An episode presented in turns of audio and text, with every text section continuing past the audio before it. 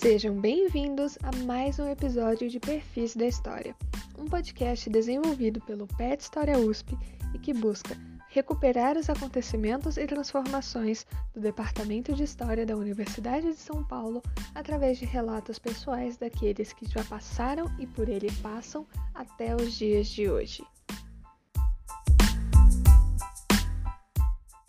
Olá, queridos ouvintes, sejam todos bem-vindos e bem-vindas a mais um episódio do Perfis da História, esse podcast, o programa de educação tutorial da História USP, onde nós conversamos com professores e professoras do Departamento de História, tentando falar um pouquinho sobre as trajetórias deles e também conhecer um pouco mais sobre como é o trabalho dos historiadores e das historiadoras. Hoje a gente está muito feliz de receber o professor Marco Silva, professor de metodologia. Mas antes de passar a palavra para ele, eu vou me apresentar. Eu sou Ulisses, aluno do quinto ano, membro do PET História USP. E talvez você já tenha ouvido a minha voz em alguns outros episódios do Perfis da História. Estou muito feliz de novo de estar participando aqui de mais um episódio com vocês. Olá, pessoal. Meu nome é Ana. Eu também sou do PET História USP. Estou atualmente no quinto ano da História. E esse é meu primeiro episódio. Eu queria agradecer ao professor Marco Silva por ter aceitado participar. Oi, pessoal, tudo bom? Uh, eu sou o Henrique, eu sou aluno do quarto ano de História, membro do PET. E assim como a Ana, é minha primeira vez aqui no programa e bastante ansioso para essa entrevista com o professor. Agora então vamos pedir para o professor Marcos Silva se apresentar. Marcos, por favor, quem é você, de onde você vem, para onde você vai? Fique à vontade para se apresentar como você quiser. Então, meu nome é Marcos Antônio da Silva, eu, em geral, assim, meus trabalhos Marcos Silva. Eu nasci em Natal, Rio Grande do Norte, onde eu vivi até 19 anos, eu vim morar em São Paulo no início de 1970. E em São Paulo eu prestei vestibular na USP e comecei a graduação em História em 1972. Eu fiz mestrado, doutorado em Filosofia e concurso para titular no Departamento de História da USP. Portanto, tenho uma carreira de Departamento de História da USP. Antes de entrar no Departamento de História da USP, eu lecionei em escolas públicas e privadas e também lecionei durante um ano na Unesp de Assis e um semestre como professor provisório na PUC de São Paulo. A minha experiência de pesquisa é principalmente na área de História da Imprensa. Meu mestrado, meu doutorado e minha livre docência são sobre caricaturas e quadrinhos na imprensa. Quando eu comecei a fazer minhas pesquisas, isso era considerado algo esquisito, exótico, estranho para historiadores. Eu ouvi várias pessoas falar assim: ah, isso é coisa para o pessoal da ECA. Claro que o pessoal da ECA pode e deve pesquisar isso, mas eu não sei por que os historiadores também não podem. Uma lição básica da Escola dos Danados, mas que vem desde o século XIX, com o Gilles Michelet e também com Marx e Engels, é que a história está em, está em todos os lugares, está em todos os fazeres. Eu penso sobre caricaturas, quadrinhos, como produções artísticas e que têm uma presença na sociedade. Elas falam sobre a sociedade e interferem na sociedade. Eu tenho formação também em artes visuais, isso foi importante para analisar melhor as caricaturas, os quadrinhos. Tenho ligação com cultura popular, estou ligado a um grupo chamado O de Casa, que apresenta alguns espetáculos sobre diferentes temas de cultura popular e da cultura em geral. Eu lembro de uma entrevista do Antônio Cândido, onde perguntaram para ele se o Chico Buarque fazia parte da cultura de massa. Ele falou, ah, ele faz parte da cultura. Então, ao longo da minha vida profissional, publiquei alguns livros individualmente e organizei algumas coletâneas. Para não ficar falando um monte de livro, é, eu vou destacar Prazer e Poder do Amigo da Onça, que resultou no meu doutorado, e mais recentemente, o último livro que eu publiquei, Negacionismo e Ditadura Relativizada. Também publiquei várias coletâneas, dois dicionários sobre historiadores, um dicionário sobre o Câmara Cascudo e um dicionário sobre o Nelson Hernandes Soler. Andei publicando nos últimos anos alguns materiais sobre cinema. Uma dessas publicações é Ditaduras do Cinema, que resultou do meu trabalho com os doutorandos da Universidade Federal do Acre. E atualmente eu coordeno outro DINTER, o DINTER com a Universidade Federal de Campina Grande. Bom, acho que isso é suficiente. No início dos nossos episódios, a gente costuma resgatar um pouquinho da trajetória e da formação inicial dos professores que a gente convida. Uh, a gente sabe que o senhor é de Natal, mas que você iniciou o seu caminho na história aqui em São Paulo, na USP. Uh, a gente quer saber um pouquinho como é que foi o seu processo de escolha de carreira, uh, quais eram seus interesses durante a época que o senhor estava na educação básica e como essas coisas levaram você até a história. Então, eu tinha grande ligação com artes visuais desde o começo da adolescência. No tempo em que eu morei em Natal, não havia curso universitário de artes visuais. A Universidade Federal do Rio Grande do Norte já existia, mas ela ainda era pequena na década de 60. É, eu fiz alguns cursos de curta duração nessa área de artes visuais, gostava muito. Eu lia sobre história das artes visuais, gostava muito de ler isso. Depois eu descobri que algumas leituras que eu fiz eram é, autores importantes de história das artes visuais. Eu vim morar em São Paulo por questão de sobrevivência. No tempo que eu morei em Natal, o mercado de trabalho era muito restrito, era muito difícil conseguir emprego. Eu tive apenas um emprego antes de morar em São Paulo, um emprego muito humilde. Eu era recepcionista num hotel e vim morar em São Paulo e os meus primeiros empregos em São Paulo também eram muito humildes, auxiliar de escritório, coisas desse lado.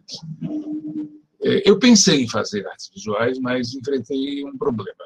Eu era muito pobre, havia uma escola de belas artes, ela era paga, eu não podia fazer. Eu me formei sobre o curso de artes visuais na USP e descobri que, além de ter pouquíssimas vagas, é uma característica da maior parte dos cursos da ECA, não é? como eles exigem um acompanhamento praticamente individual, o número de vagas é muito pequeno, além dessa dificuldade para entrar, ele era período integral. E eu não podia fazer um curso período integral, eu me sustentava com o meu trabalho. E então, é, pensei qual outro curso fazer. Por um momento pensei em letras, mas não levei tão adiante, embora eu goste muito de literatura, mas não levei adiante. E resolvi fazer história, a partir de história da arte eu ingressei no curso de História e descobri que o curso de História tinha pouquíssimo ou nada de História da Arte. Mas eu gostei do curso de História, achei interessante, legal, os debates metodológicos, as discussões sobre história do Brasil, história geral, para mim, eram muito inovadoras. Antes de entrar no curso de História, eu tinha lido poucos textos de história mais sérios. Né? Eu tinha lido, bem jovem, os Sertões do Zé Cunha, achei um livro belíssimo. Fiquei muito impressionado com a beleza textual. É, depois eu entendi que um monte de coisa, um monte de dimensões teóricas tinha escapado daquela minha leitura inicial. Eu li, pouco antes de fazer o vestibular, é, eu li o Evolução Política do Brasil, do Caio Júnior, e a coletânea Brasil em Perspectiva. Nessa época, ela tinha saído praticamente no ano em que eu li, em 71. Eu fiquei muito impressionado com o texto do Fernando Novaes. Excelente leitura. E até hoje gosto. Um texto clássico. Aquele, aquele texto dele em Brasil Perspectiva é um texto clássico. É o texto da Emily Viot, que, que na época me impressionou pelo conteúdo, mas que hoje em dia, relendo, eu penso que ele envelheceu muito. Tudo envelhece, as pessoas e os textos. Então, o meu caminho de escolha foi esse. É claro que quando nós estamos dentro do curso, descobrimos dificuldades. Dificuldades. Um monte de coisa para ver, a necessidade de fazer leituras em língua estrangeira. Na época em que eu fiz a graduação, era comum indicar nos cursos de graduação textos em língua estrangeira. É, em espanhol, é claro, muito em francês, muito em francês. E algumas disciplinas muito em inglês. Eu vivi a época na graduação dos brasilianistas, e poucos deles tinham sido traduzidos na década de 70. Então, eles eram indicados para nós em inglês. É muito legal, professor, para a gente que está na graduação, né, ouvir também as experiências dos nossos professores quando estavam nesse lugar. É, aqui no Perfis, as entrevistas que a gente faz, a gente costuma focar bastante nessas experiências que os nossos professores tiveram durante o período de formação deles na graduação, né? Como você comentou, você estudou história bem ali no início dos anos 70, que foi um período super conturbado da ditadura militar. A gente gostaria de saber como que era o ambiente da cidade universitária nesse período, e além disso, se você se lembra de alguma experiência que te marcou envolvendo algum tipo de militância política ou cultural. Então, é, sim, era o período da ditadura civil-militar. Eu sempre insisto que ela é civil-militar. Eu tenho medo que os civis, que também fizeram a ditadura, sejam inocentados quando nós dizemos que ela foi apenas militar, sabe? Não houve ditadura no Brasil sem Roberto Campos, Paulo Maluf, Carlos Lacerda, fundador da ditadura, e tantos outros mais. Então, era um período de extremo medo, medo, medo. A ditadura era assustadora. Ela era assustadora e ela queria ser assustadora. É, eu lembro muito, no primeiro ano, é, mataram o Alexandre Ivanushkin. É, isso foi um, um, trauma terrível.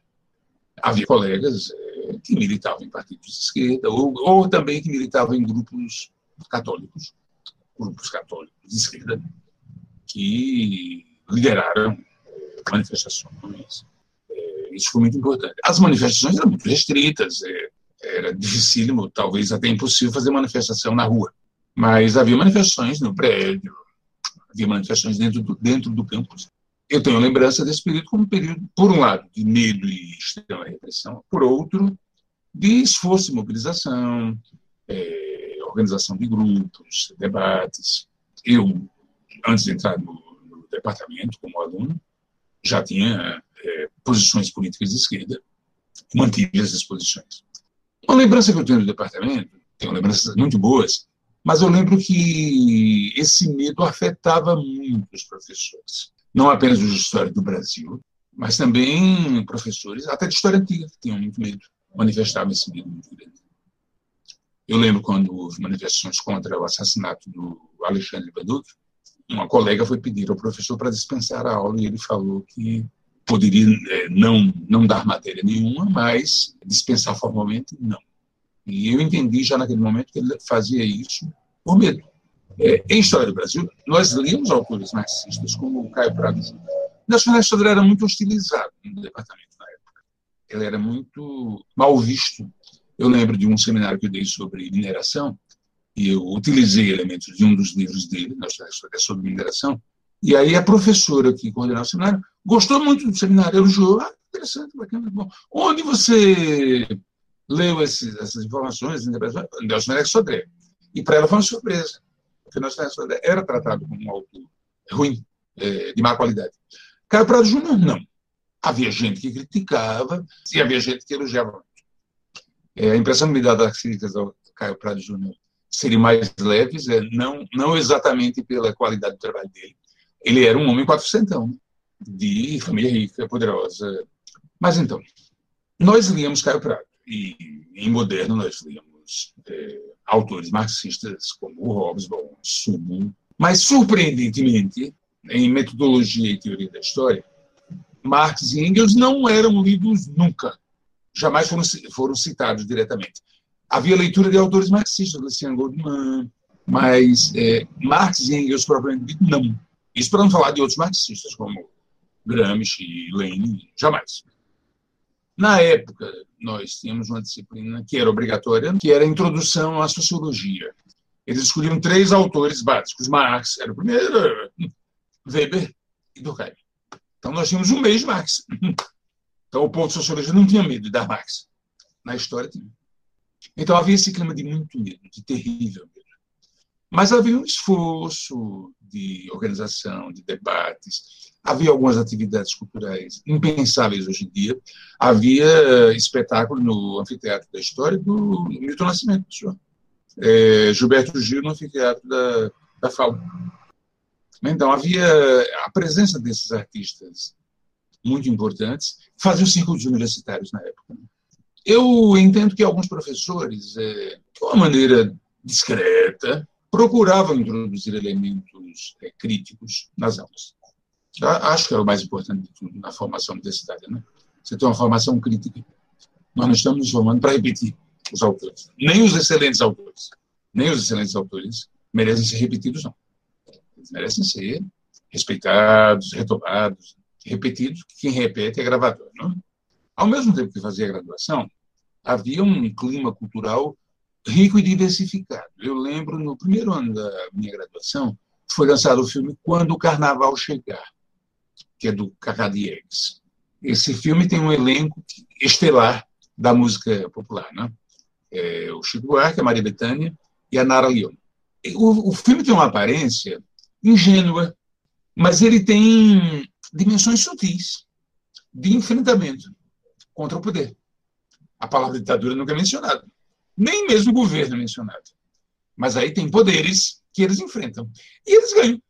Então, eu penso que é um exemplo legal de como as artes e a cultura apresentavam respostas críticas à ditadura. Luta é, por creches. A primeira vez pode parecer ah, é uma luta bobinha, simplesinha, localizada, interessa somente para as mães e para os bebês. Não, é uma luta por direitos. Uma luta por direitos. Luta contra preço de transporte público. Não havia grandes passeatas, mas havia manifestações, havia baixinado. É, eu sempre lembro para os meus orientadores que pesquisam a ditadura. No governo do Geisel, que ainda era plena ditadura, foi feito no começo do governo dele um abaixo-assinado nacional, uma época que não tinha internet. Era abaixo-assinado manual, manual, de porta em porta, contra a caristia. Sabe? Conseguiu mais de um milhão de assinaturas. E aí o pessoal que organizou o abaixo pegou o abaixo levou em Brasília, querendo entregar para o gás. O gás eu não recebeu. Terem feito isso, para mim, é uma coisa impressionante, fantástica. Eu falo isso não é para nós diminuirmos a gravidade das ditaduras, não. As ditaduras foram coisas horríveis. Nós estamos vendo aí que as ditaduras fazem, né? em relação à pandemia, salário, direitos, etc, etc. Agora, as ditaduras não estão sozinhas, não. É, nas piores ditaduras tem gente se organizando, se esforçando. Acho que é legal nós pensarmos isso quando lembramos das ditaduras. É, eu acho que é, é, também tem muito dessa pluralidade de formas de você lutar contra as ditaduras. Né? Claro, claro. É, das artes, da cultura. Inclusive, essa era a, a, minha próxima questão. Mas antes eu queria só fazer uma anotação. Eu achei muito curioso esse seu comentário sobre o Nelson Werneck Sodré, porque atualmente ele é nome de uma sala no departamento, né? Eu que propus. ah, entendi. Ninguém votou contra. Ninguém votou contra. Então, temos uma sala nacional também. Mas eu queria retomar um pouquinho uh, aquele momento da sua graduação ali durante os anos 70, né? Você comentou que entrou em 72. Foi. E aí vai passando ali ao longo dessa década, né? E aí depois, uh, nos anos 80, que você vai para a pós-graduação, né? Nessa transição. Então, eu, na verdade, assim, eu acabei a minha graduação em 76 e entrei como aluno da pós-graduação em 78. Defendi meu mestrado em 81 e defendi meu doutorado em 80 e agora, agora me deu um branco, 85.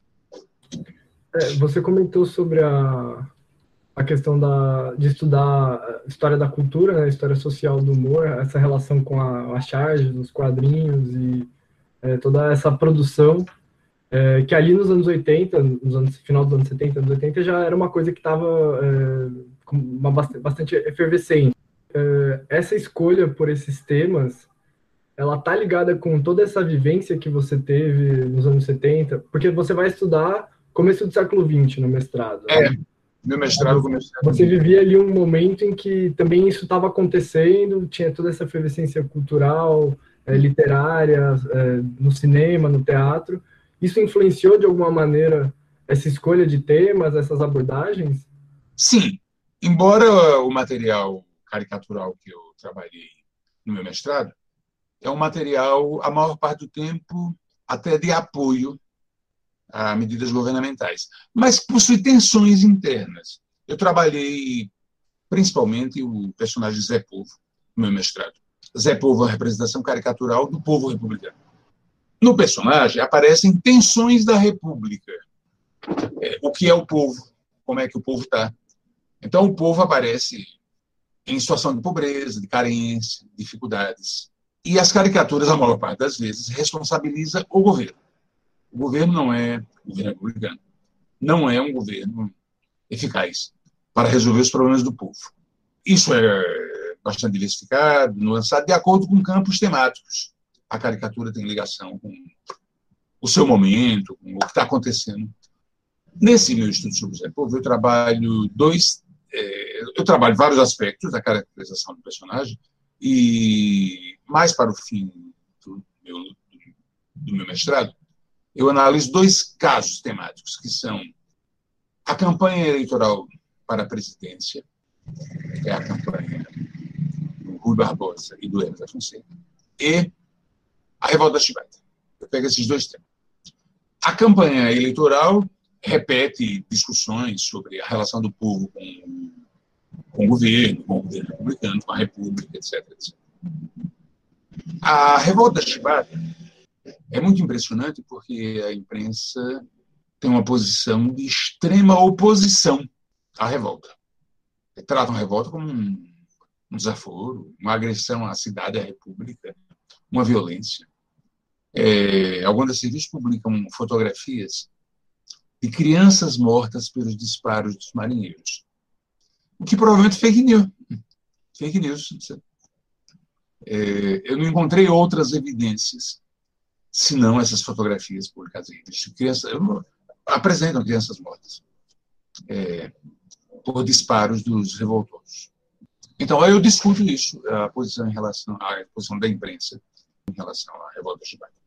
E pego alguns exemplos raros da imprensa de imigrantes, da imprensa de operários, que abordou o tema. E que aí eles têm uma compreensão da revolta como uma revolta de pobres, uma revolta de trabalhadores pobres. No meu doutorado, é, a situação é diferente, é década de 40 até o começo da década de 60. Eu trabalho o personagem Amigo da Onça, que é um personagem que representa o poder. Ele apresenta, é, de maneira escancaradamente cômica, o poder como é, necessidade absoluta. O Amigo da Onça existe para ter poder. Ele foi um personagem muito querido. Na minha infância eu lembro desse personagem.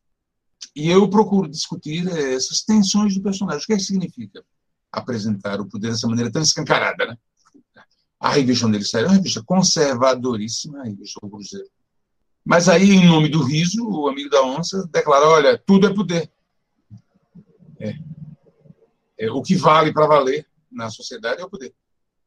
E o meu doutorado eu pego o enfio no jornal Pasquim e na revista Fradim. Agora faz um, um percurso na ditadura fantástico. É o percurso da ditadura, é, os poderes existentes, é, os poderes possíveis. Né? Aí aparece mulher, é, gays, velhos, doentes. Então é um, um passeio corrosivo na ditadura.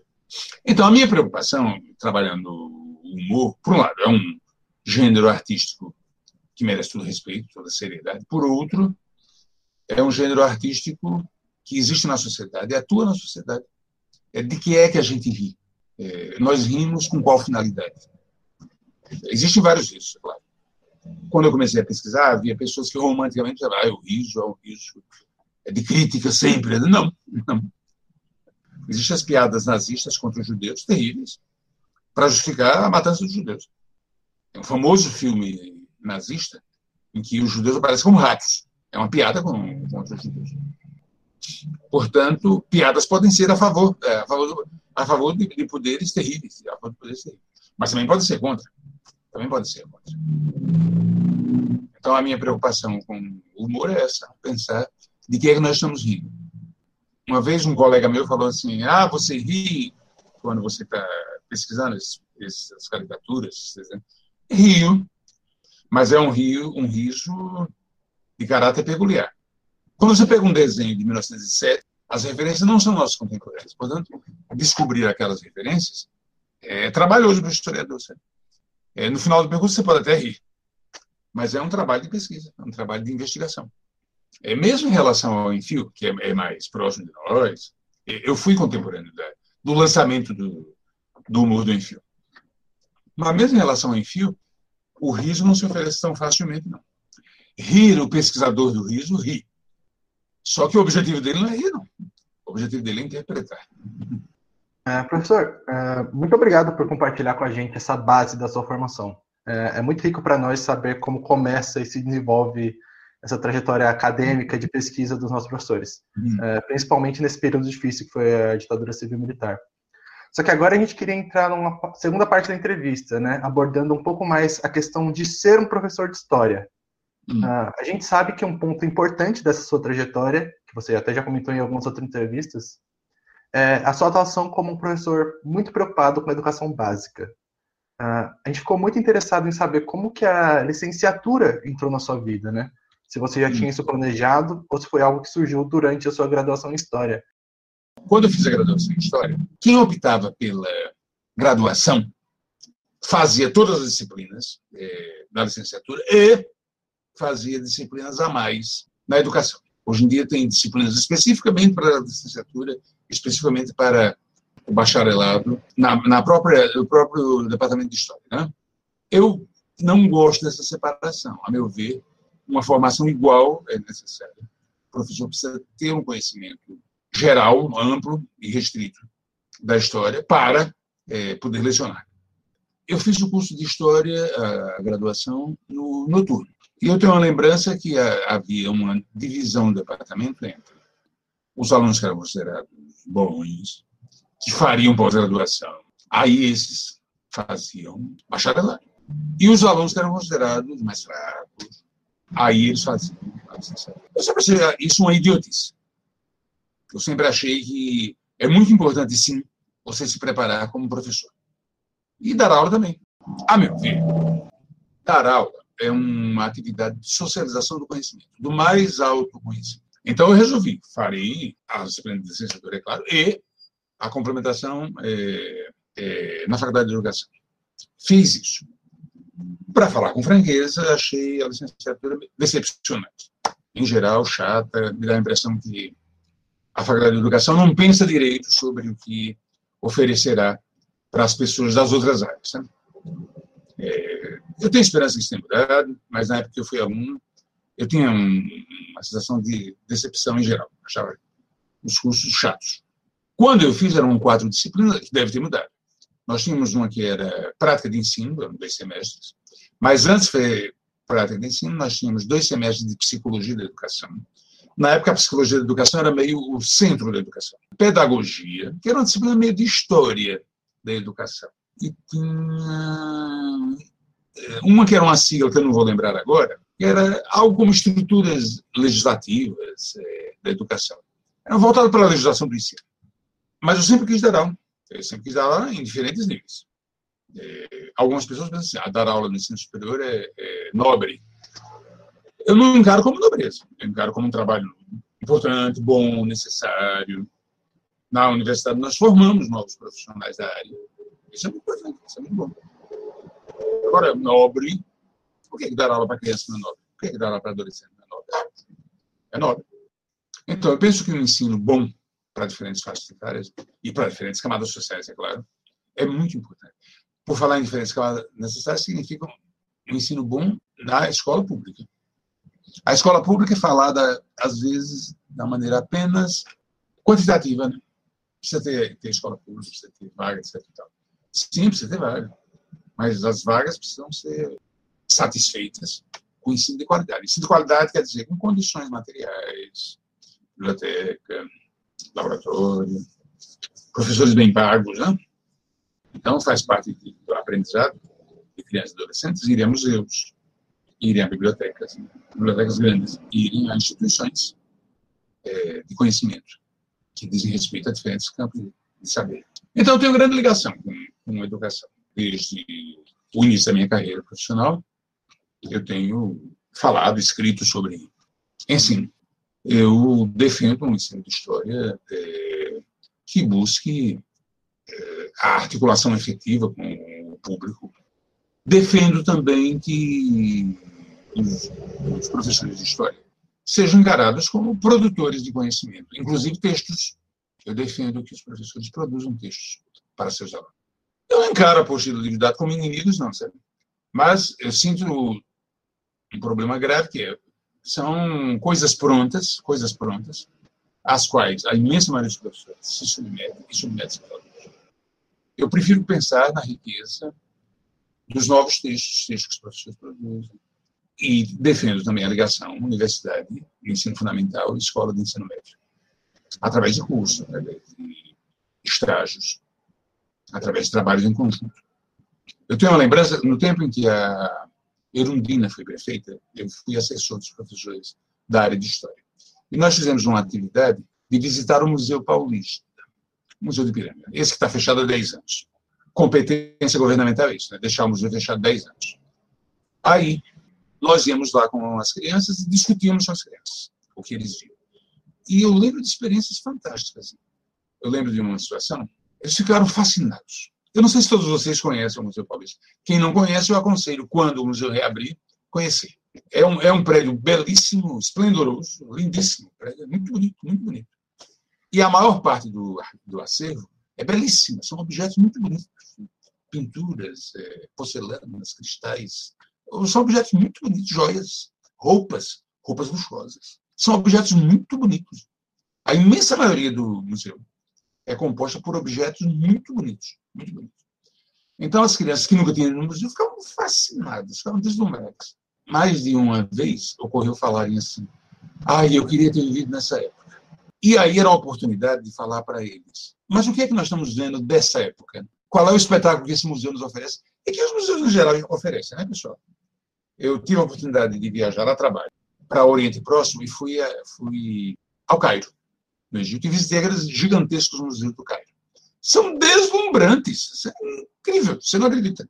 Você não acredita. São espetáculos de quê? Do poder. O que é o Museu Paulista? É o espetáculo do poder. Nada daquilo pertencia a escravo. Nada daquilo pertencia a trabalhador pobre. Tem um armário no Museu Paulista que é uma coleção de chapéus do século XIX. Não tem nenhum chapéu de palha de trabalho de trabalhador. Sabe? Por que, que não tem? Porque o trabalho do chapéu de palha dos trabalhadores pobres era usado até rasgar. Eles não tinham como chegar ao museu. Eu penso que uma visita ao museu, guiada por um profissional de história, é uma visita reflexiva, crítica. Então, pensar historicamente é pensar criticamente. Que mundo é esse, né? Dizer, e que museu é esse? É um museu de quê? É o espetáculo é do poder, é o espetáculo do poder. Professor, é muito interessante, durante seu relato me transportei para um outro momento, né? Eu tenho 21 anos e quando eu era criança eu também visitei o Museu Paulista e o que me marcou foi justamente essa sala dos chapéus, né? Sem uma leitura muito crítica. Uhum. É, acho que é muito importante para a gente que está na graduação pensar nesse aspecto da docência sempre relacionada à pesquisa também, né? Claro. Retomando um pouco a sua atuação dentro da USP, você comentou que cursou a sua graduação aqui, né? Fez a pós também no mesmo departamento e depois você começou a lecionar nesse departamento. Quando foi que você começou a dar aula no departamento de história da USP? Então, Como falar. que foi esse início para você? Eu era professor da rede estadual. E logo que eu defendi o mestrado, eu prestei concurso para a Unesp de Assis e passei. Então, o segundo semestre de 81 e o começo de 82, eu lecionei em Assis. Para mim foi muito bom dar aula em Assis, o pessoal de Assis era Assis tinha uma biblioteca muito boa, biblioteca de Assis era muito boa. Eu enfrentava um problema de natureza pessoal. Eu era casado. A minha esposa era professora da rede pública. E nós tentamos transferi-la para Assis, para nós morarmos em Assis. Legalmente isso é possível. Mas para fazer essa transferência tem que ter uma vaga. Não havia vaga não conseguimos a transferência. Então, eu tinha que viajar semanalmente. É, por esse motivo, eu comecei a ficar preocupado e a pensar na possibilidade de trabalhar em São Paulo. Lá surgiu a possibilidade de fazer concurso no Departamento de História da USP. Eu fiz dois concursos no Departamento de História da USP. Um em História Moderna. Eu fui aprovado, fiquei em terceiro lugar. Mas fiquei muito felizinho que fui aprovado. E fiz o concurso para Metodologia, no qual eu passei comecei a dar aula no departamento em 83. Para mim foi uma, uma experiência muito boa, fiquei muito feliz, o departamento onde eu me formei, etc, etc, etc. Por outro lado, tem o, o aprendizado, é, como é que a gente se organiza, é, como é que propõe um curso, as leituras. Os meus colegas é, de disciplina eram ótimas, ótimas pessoas, todos já estão aposentados, um deles já faleceu. Ulisses Guariba Neto. Foi meu orientador, inclusive. Mas para mim foi um aprendizado, escolha de leituras. No começo, é, eu fazia um trabalho parecido com o que eles faziam, leituras parecidas com o que eles faziam. E aos poucos eu fui definindo meu elenco próprio de leituras e atividades. Então, lecionar é, é, é, um pouco aprender também. Eu comecei a dar aula antes de defender meu doutorado. Portanto, eu dava aula e ia encaminhando meu doutorado. Quando você defende o doutorado, é, as coisas mudam, você passa a ter direito a atuar na pós-graduação, a orientar pesquisas e a lecionar disciplina na pós-graduação. Mas eu comecei a, a atuar na pós-graduação em 88, e estou lá até hoje. Mas na graduação também. Nunca parei de dar aula na graduação. É, professor, ainda sobre a entrada dos calouros no nosso curso, muitos alunos ingressam na história bastante interessados pela educação, planejando se tornarem professores né, e seguirem a carreira docente. Mas ao longo do curso eles acabam desanimando um pouco. A gente tem comentado bastante aqui da entrevista sobre a importância da formação de, professor, de professores e também sobre a sua atuação no ensino de história. É, pensando nisso, a gente gostaria de saber como que você enxerga a preocupação do nosso departamento com a formação de professores. Então, por um lado, existe uma tradição no departamento de debate sobre a formação de professores. Eu penso que a nossa graduação tem uma qualidade inegável em termos de contar com professores altamente especializados. Nós temos uma situação que não é comum na maior parte das graduações no Brasil. Os professores de história antiga são pesquisadores de história antiga. Os professores de medieval são pesquisadores de medieval. Garante um padrão de qualidade, de informação, de atualização, mas também de tratamento dos clássicos. Excelente, excelente. Isso é. Nesse aspecto, eu penso que o departamento contribui para a formação dos professores. Não vejo tanta discussão sobre a situação do conhecimento no ensino propriamente dito. O que eu ensino não é apenas a aplicação desses conteúdos, é uma solução nova para garantir que esses conteúdos se realizem naquele contexto específico. O contexto da escola, o contexto de alunos que são crianças ou jovens. Essa tradução, essa transformação, ela é complexa, ela é difícil, ela é muito difícil. A, a meu ver, a tendência no ensino é ou ficar nos materiais didáticos, ou é, aplicar meio mecanicamente conteúdos é, do conhecimento histórico, do conhecimento histórico acumulado, e que, a meu ver, são situações que merecem ser é, nuançadas, superadas no sentido de nós atingirmos uma, uma realidade nova, a realidade da escola. A realidade da escola envolve algo que é a cultura escolar. A cultura escolar não está isolada da universidade. Mas ela não é apenas a repetição da universidade. A cultura escolar é esse mundo de relações sociais concretas, entre professores concretos e alunos concretos. E que não são apenas a categoria professor-aluno, eles são também pertencentes a uma determinada classe social, situados em um determinado país, uma determinada cidade, um determinado bairro. A realidade das escolas é muito complicada. Eu sei que existem escolas privadas de excelência, tipo Santa Cruz. Parece um campus universitário. Ela tem inúmeros prédios onde inúmeras atividades são desenvolvidas, quadras de muitos esportes, laboratórios de várias áreas, biblioteca. Excelente, excelente. Quem tem acesso à escola Santa Cruz? Nunca mais perguntei o preço, não. Faz parte da realidade capitalista. Então, nem, não, não falarei mal da escola, não. Ah, ela desempenha a função dela. Minha preocupação é o resto da população, né, pessoal? Os pobres e até a classe média que não tem escolas no nível da, da Santa Cruz. Então, eu penso que há uma luta necessária pela qualidade das escolas. Uma vez eu fui convidado para fazer uma palestra na Universidade 9 de Julho. Eu tinha uma aluna que era professora lá.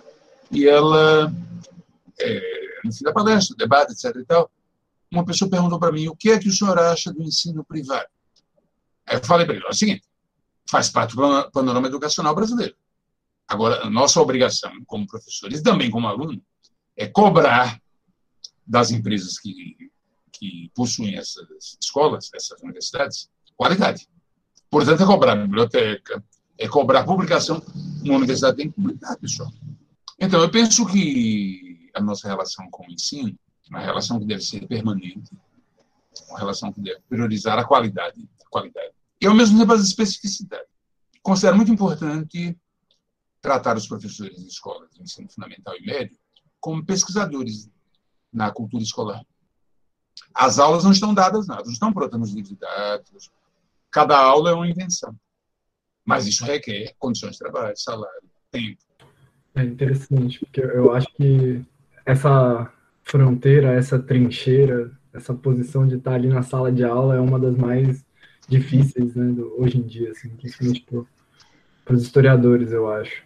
Encaminhando aqui para nossa última pergunta, é, eu acho que não dá para a gente deixar passar algumas coisas, né, dada essa conjuntura que estamos vivendo. A gente queria perguntar um pouquinho sobre toda essa situação de essa, esse crescimento, né? Existe toda uma discussão com relação a isso, mas esse crescimento dos revisionismos e negacionismos na história. Né? Recentemente você publicou o Ditadura Relativa e Negacionismos, Brasil, 1964, pela Maria Antônia Edições. E a gente vê que é, esses revisionismos, esses negacionismos, nesse tempo de pandemia, eles têm aparecido também em outras ciências, né? Além da história, tem nas ciências naturais, na matemática, enfim. Hoje é possível negar muito na geografia, na Terra plana, é possível negar muitos conhecimentos, assim, infelizmente. Ao mesmo tempo, também tem crescido um movimento entre os historiadores, entre as historiadoras, de tentar lutar contra isso. Né? Eu acho que é um, é um, movimento que vem desde sempre, né? ele caracteriza muito a nossa profissão, essa coisa de é, lembrar e não esquecer, é, tem a ver muito com uma luta por manter algumas coisas que são os fatos, que são as verdades que a gente acredita. Mas a gente tem buscado outras formas de, de lutar contra esses negacionismos, né? Que muitas vezes estão é, nas redes sociais, no WhatsApp, no Facebook. E a gente já viu alguns posts seus no, no Facebook sobre isso. Já acompanhei também uma apresentação que o, o grupo do qual você faz parte, o O de Casa, que é um teatro, música, é, relacionado com história, é, que tem uma, uma apresentação sobre temáticas da ditadura, né? Você acha que essas são possibilidades de luta dos historiadores nesse momento contra esses negacionismos? Então, é, é uma questão muito importante essa. Existe modalidades de negacionismo que, felizmente, se consolidaram entre os historiadores. Eu penso principalmente na questão do negacionismo do holocausto nazista. Além, é claro, da luta dos judeus contra esse negacionismo há uma luta historiográfica. Um grande livro do Pierre Vidal que chama Assassinos da Memória, contra o negacionismo do, do Holocausto nazista. Nós, nós enfrentamos outros negacionismos. O negacionismo da ditadura de 64, ditadura civil-militar de 64. Esse negacionismo tem sido feito no espaço da sociedade civil por setores que defendem essa ditadura que falam que ela não foi ditadura. Aliás, ela nunca se declarou ditadura. Pelo contrário, uma revolução, uma experiência democrática, um movimento. Isso cresceu muitíssimo a partir de 2013, ainda mais com a derrubada da Dilma Rousseff e ainda mais com a eleição de Jair Bolsonaro. É um problema social grave, a restauração da ditadura de 64 e eu acho que é ainda mais grave como um problema historiográfico. É, poucos historiadores é, têm defendido a ditadura de 64. Há uma maioria de historiadores, uma grande maioria de historiadores, que fala com, com ressalvas, com rebates, com, com críticas a essa ditadura. Mas existem negacionismos sutis entre historiadores, entre historiadores altamente qualificados. Primeiro, negacionismo, não chamar ditadura de ditadura. A ditadura aparece como movimento, regime. A meu ver, ditadura é ditadura. Existe um conceito de ditadura que nós devemos é, reconhecer e aplicar para aquele, para aquele período. Quando ocorreu a derrubada da Dilma Rousseff, coincidentemente eu tinha sido convidado para fazer uma palestra de abertura da pós-graduação Lato Senso da PUC. E eu resolvi designar a minha fala como ensino de história hoje em tempo de ditadura. E o pessoal que me convidou me falou discretamente olha, alguns colegas estranharam se chamar é, o governo do, do, do Temer de ditadura, porque, afinal de contas, é, foi feito dentro da, da, Constituição. Não, eu fiz questão de manter a designação ditadura para o governo do Temer, como mantenho para o governo do, do Bolsonaro. Eu estou ministrando na disciplina de metodologia nesse semestre, metodologia 2. E eu incluí para nós analisarmos no final desse semestre a sessão da derrubada da Dilma Rousseff. O que aparece ali é algo espantoso, pessoal. O mais espantoso é o Jair Bolsonaro dedicar o voto dele à brilhante ilustre e não sair preso. Aquilo é um ato ditatorial. Ditadura não precisa os, os tanques de guerra passarem na rua. É cometer uma violência é, contra uma presidente que não cometeu crime. Isso é um ato ditatorial. Ah, não adianta dizer que está na lei. Quando eu lancei esse livro, Wilson Nascimento, um querido amigo do departamento, ele levou uma questão, é há livros sobre ditadura que ignoram solenemente a dimensão macroeconômica. Portanto, como é que funcionou o nível de renda na sociedade? quem que obteve renda e quem que perdeu renda. Negacionismo é isso também. Eu penso que a pesquisa histórica é, deve estar atenta a essas questões, a esses riscos. São riscos historiográficos graves. Nós estamos ignorando experiências. A função do historiador é ver se. Se não, é ver como a Constituição é obedecida. Eu fiz uma resenha daquele livro de entrevista do Vilas Boas, do general Vilas Boas. É uma entrevista autodeslumbrada, o Vilas Boas considera é, o rei da cocada preta, né? da cocada branca, melhor dizendo, corrigindo, o rei da cocada branca, mas é, ela é muito elucidativa. Por exemplo, existe é, um mito do anticomunismo que é alimentado permanentemente. Hoje em dia, eu não sei o que é que essas pessoas designam como anticomunismo. A questão do, do negacionismo é uma questão muito importante. A meu ver, é uma questão que os historiadores têm que enfrentar para saírem da esfera ideológica, para entrar num universo de pensamento crítico. E pensamento crítico não foi inventado por Marx, sabe? Pega lá o Kant e coisa parecida, o que é esclarecido, ele discute direitinho. É, pensamento crítico é pensar com independência, é, é pensar sobre o que está falando, está fazendo. É não deixar os outros pensarem por nós. Uh, a gente tem o segmento final da entrevista.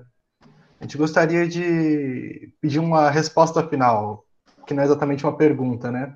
É um pedido de conselho que a gente costuma fazer para todos os convidados. Nós gostaríamos de saber se você tem algo que, que você gostaria de compartilhar com os novos historiadores, aqueles que estão em formação e aqueles que estão cogitando o curso de História.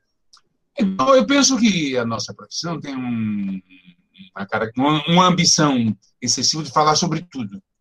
É, por um lado, ninguém fala sobre tudo. Por outro lado, não dá para nós renunciarmos a essa ambição desmesurada. Né? É, a clássica expressão tudo é história. Pois é, tudo é história. Tudo, tudo que os seres humanos fazem é história. O problema é que não dá para nós isolarmos algo como sendo o lugar da história. Né? Podemos fazer uma pesquisa sobre fraldas descartáveis? Podemos. Só que essa pesquisa terá que levantar problemáticas. Problemáticas sobre higiene, consumo, tempo de trabalho, é tempo de cuidado com as crianças. Sabe? No tempo em que as mulheres ficavam em casa, sabe? Era viável lavar as fraldas dos nenéns. No tempo em que as mulheres trabalham fora, é absolutamente impensável. É impensável. Não tem como fazer. Mas fralda descartável é caro. Então, como é que as mulheres pobres fazem? são é, problemáticas. Qualquer campo temático, qualquer experiência humana pode ser objeto de uma pesquisa histórica. Problematizando-a, problematiz articulando com outros, com outros aspectos da vida. Né? Mas no começo você tinha falado a possibilidade de sugestões de leituras, filmes, etc, etc, etc. Em termos de filmes, pessoal, eu penso que há um filme brasileiro fundamental para todo mundo que estuda história, que é Cabra Marcado para Morrer. É um excelente documentário é um documentário que tem grande originalidade de linguagem cinematográfica e é um documentário sensível. Os documentários, em geral, aparecem como algo neutro. Em Cabo Marcado para Morrer, não. A verdade é um problema. A verdade é um problema. Então, tem discordâncias no meio do documentário entre as pessoas que, que falam, o próprio diretor, ele entra no documentário para falar. Ele briga no documentário. E, além desses aspectos que eu falei, coisa fantástica daquele filme, que os historiadores não tinham entendido direito antes, sabe? Então, a contribuição do conhecimento histórico vinda de um não historiador. Ele revela para nós, naquele documentário, o exílio interno durante a ditadura brasileira. Era visível o exílio. Pessoas foram para o exterior, né? sofreram muito, é claro, merece Mas ele coloca como uma passada da população, viveu escondida, com identidade trocada, sofreu perseguições, é, perdeu bens. É fantástica essa colocação é, na ditadura, o exílio interno. Então, é um, um, documentário que quem estuda história, a meu ver, tem que ver. Filmes, existem tantos filmes maravilhosos, né? Deixa eu lembrar de alguns. Sétimo Selo, do Ingmar Bergman, que eu considero uma obra-prima para se pensar sobre a Idade Média. Blow Up, do Michelangelo Antonioni, que é um filme sobre Londres na década de 60. Londres, na época, era vista como uma espécie de capital é, da cultura jovem, roupas, música. Eu vi esse filme quando ele foi lançado. deve ter sido lançado no Brasil 67, 68 no máximo. É, portanto, eu era moleque. É, a primeira, o filme deslumbra pela extrema beleza. A música, rock, o rock inglês da década de 60, muito legal, muito gostoso. Mas além dessa dimensão imediata, tem uma dimensão de pensar assim sobre a coisificação humana. O personagem principal é um fotógrafo e ele trata o mundo e as pessoas como coisas, como coisas. E o filme é sobre o processo dele entender que não são coisas, não são as pessoas são vidas. É um filme fantástico. Aconselho a todos. Boa. No Brasil era um título babaca que é Depois daquele beijo. É, deixa eu ver filmes é, imperdíveis no mundo. Hiroshima, meu amor. Possivelmente o filme de amor mais belo do mundo. É lindíssimo fotograficamente. E o que acontece no filme é muito bonito. É, o filme pega um tematicamente uma equipe cinematográfica que vai para Hiroshima para fazer uma filmagem. É, uma atriz da equipe conhece um arquiteto e eles se amam e a partir desses se amarem eles falam das suas vidas. Ela, é, durante a Segunda Guerra na França, namorou um soldado nazista. E por esse motivo, quando a guerra acabou, teve os cabelos raspados. E ele era de Hiroshima, mas ele não estava em Hiroshima quando a cidade foi bombardeada, portanto ele perdeu todos os entes queridos. Aí é um filme sobre é, o amor avassalador, mas a descontinuidade desse amor. E, ao mesmo tempo, sobre como tragédias envolvem seres humanos. As tragédias não são sobre números. Né? O nazismo foi uma tragédia que envolveu seres humanos, que prejudicou seres humanos, destruiu seres humanos. O bombardeio de Hiroshima foi uma tragédia. Destruiu seres humanos. É um filme fantástico mesmo. Bom, vou parar por esses aqui, mas são filmes que historiadores têm que ver. Historiadores têm que ver. Deixa eu ver, talvez, alguns romances. O Machado de Assis sempre, é claro. Tem números de romances excelentes. É... Destacarei um que eu acho mais explicitamente uma espécie de história do Brasil, que é Memórias Póstumas de Brás Cubas. Memórias Póstumas de Brás Cubas é uma história do Brasil o nome do, do personagem Brás Cubas, fundador de Santos. É, e aí aparece no romance como o nome dele uma falsificação. Ele diz que é parente do Brás Cubas, fundador, mas não é. Então, do Machado de Assis chegaria o Memória Cosme Brás Cubas. Lima Barreto, tem muitos romances excelentes. Triste Fim de Policarpo Quaresma, é um grande romance sobre o começo da República no Brasil e sobre os pobres nesse começo da República. E Macunaíma. Macunaíma é um romance ótimo, engraçadíssimo. Mas a Graça Macunaíma tem questões muito importantes. Primeiro, acaba com hierarquia de raça. Macunaíma nasce negro vira branco. Portanto, raça não explica nada. É, segundo, há um panorama no Brasil que é um panorama de história do Brasil, um panorama de extrema violência. A violência não é dos índios, não é dos africanos, não. É a violência da sociedade. Além do prazer de ler o romance, que é engraçado. Música popular, Aconselho o João Gilberto. O João Gilberto tem um lance de afirmar um Brasil original, original, forte. As pessoas falam muito das ligações com o jazz. A música do mundo inteiro tem ligação com o jazz naquele tempo. Mas a, essas ligações afirmam uma voz brasileira na maneira de cantar, na maneira de tocar, no repertório. João Gilberto é muito importante. O Chico Buarque também. Né? O Chico Buarque tem uma discografia excelente. Tem uma música que deve ser do terceiro disco, é do terceiro disco.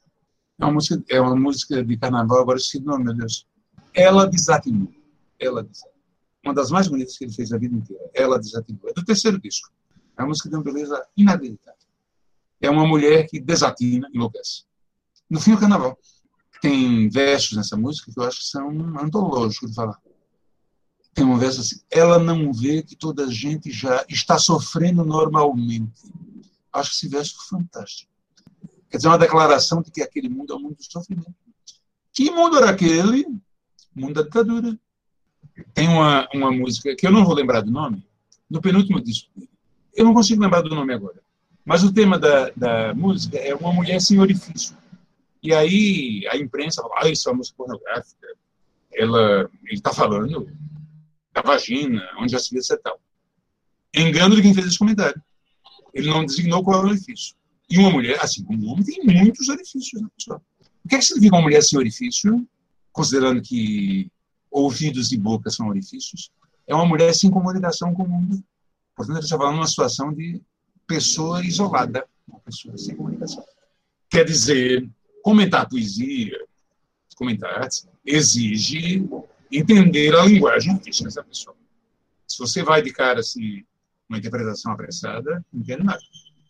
A linguagem poética é sutil, cuidadosa. Precisamos estudar, sim, isso aí, com, com cuidado. Com cuidado, para não falar bobagem. Para não falar bobagem.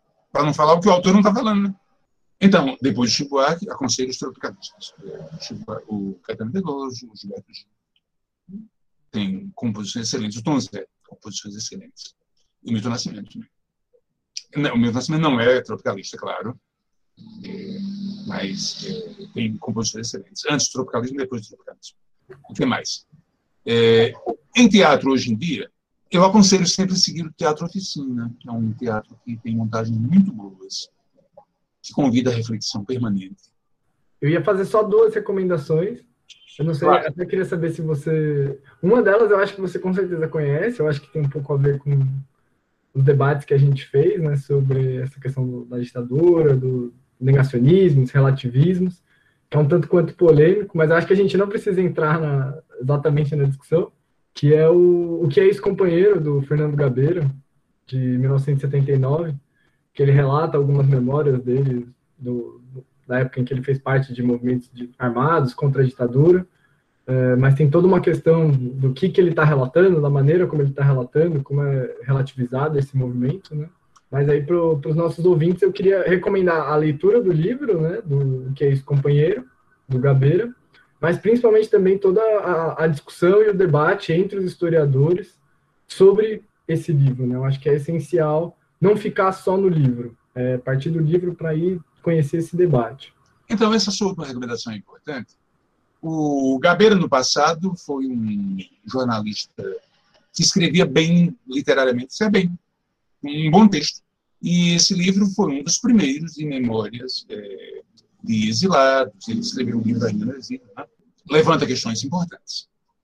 O filme é muito ruim. É assombrosamente. Eu escrevi sobre esse filme. Está num livro meu que saiu pela editora Almedina. O filme é muito ruim, porque o filme com a autorização do, do Gabeira, não foi contra a vontade dele, faz adaptações. É, o personagem central do, do filme é o, o, embaixador sequestrado. Não apenas narrativamente, ele, conduz a história, mas também na escolha do elenco. É um excelente ator que faz o papel do, do embaixador, um, um ator norte-americano, não lembro o nome dele agora. Muito bom, excelente. Tem uma cena dele chorando que é fantástica. O cara é ótimo, é um ótimo mas o filme é muito ruim. É, o ponto de vista do embaixador é o ponto de vista que conta. Aí os sequestradores aparecem um bando de porra loucas, né? Um bando de porra loucas. É, lá para as tantas aparecem dois militantes mais maduros que se juntam aos sequestradores e meio que comandam a ação daí para frente. O principal deles é feito por um excelente ator também, o Matheus Natigado, né? ótimo ator é, é um cara é terrível. Ele é um cara é, fanático, maluco, que ameaça as pessoas de matar. É, quem não me obedecer, eu mato. Para não dizer que eu falo somente mal, além de alguns atores muito bons que estão no filme, tem um personagem que o, o, o filme coloca, que é muito interessante, mas que o filme não consegue desenvolver bem. É um jovem militar, oficial. Ele aparece num relacionamento amoroso muito intenso. Ele tem uma namorada, eles se amam muito e ele é torturador. E lá para as tantas, a namorada dele vê na televisão a denúncia que os sequestradores fizeram das torturas. E ela entende que o namorado dela é torturador. Ela confirma com ele, ele, ele diz que sim, mas fala que precisa fazer isso. E a relação entre eles acaba. Mas ele é, se mantém fiel é, às práticas dele. Ele não, ele não procura convencer a mulher a ficarem juntos e, e ele mudar. Não, ele se mantém fiel às práticas militares dele. Eu penso que essa situação é muito interessante, porque, na verdade, ela é uma autocastração. O cara tem uma relação amorosa excelente. Os dois se amavam e ele abre mão da relação amorosa em nome do trabalho dele como militar. penso uma situação narrativa muito boa, mas que o diretor não deu conta, sabe? Estava querendo puxar o saco do, do, do embaixador. Então deixou de lado um grande acontecimento filme. É, esse, esse trecho, inclusive, que você comentou, né, essa sessão do filme, me lembrou da minha outra recomendação, que é um filme também, é o Tatuagem, do Hilton Lacerda, de 2013. É um filme que se passa ali nos anos 70, é, você tem um grupo de teatro que mora numa casa, enfim, e um do, dos personagens, ele tem uma relação com um rapaz que acabou de entrar para o serviço militar.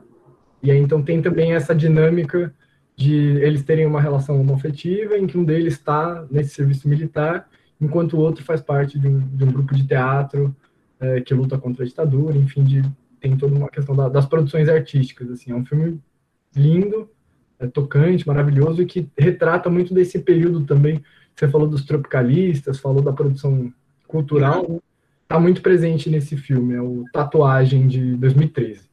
É, então, a gente gostaria de agradecer, professor, foi um prazer poder te entrevistar. Espero que tenha sido produtivo para o senhor também. É, muito obrigada né, pela, pelo tempo disponível. Para os ouvintes, é, sigam o PET nas redes sociais. A gente está sempre pelo Instagram, pelo YouTube, pelo Facebook. E acho que é isso. Uli, Henrique. Posso falar só uma coisa que esqueci de falar antes? Tem um livro que eu acho muito importante para todos os historiadores que é Brasil Nunca Mais, organizado pelo Dom Paulo Evaristo Arnes. É um balanço da ditadura muito bom. Muito bom. É claro que existem os outros livros, filmes, músicas a serem consideradas, peças de teatro, grupos de teatro. Mas é legal, a gente sempre está procurando né? o que é está aparecendo. Os historiadores têm compromissos com diferentes tempos. Os passados que ele estuda e o presente, o presente dele. Não fui eu que inventei isso, é Mark Bloch fala isso. ok. Eu só queria agradecer o professor, mais uma vez, por ter participado aqui com a gente. Ah, eu, eu queria agradecer também. Para mim foi uma aula, foi um encontro maravilhoso. Assim, acho que é sempre bom resgatar algumas coisas. Então, agradeço muito. Espero que os nossos ouvintes tenham gostado também da nossa conversa. Foi muito boa.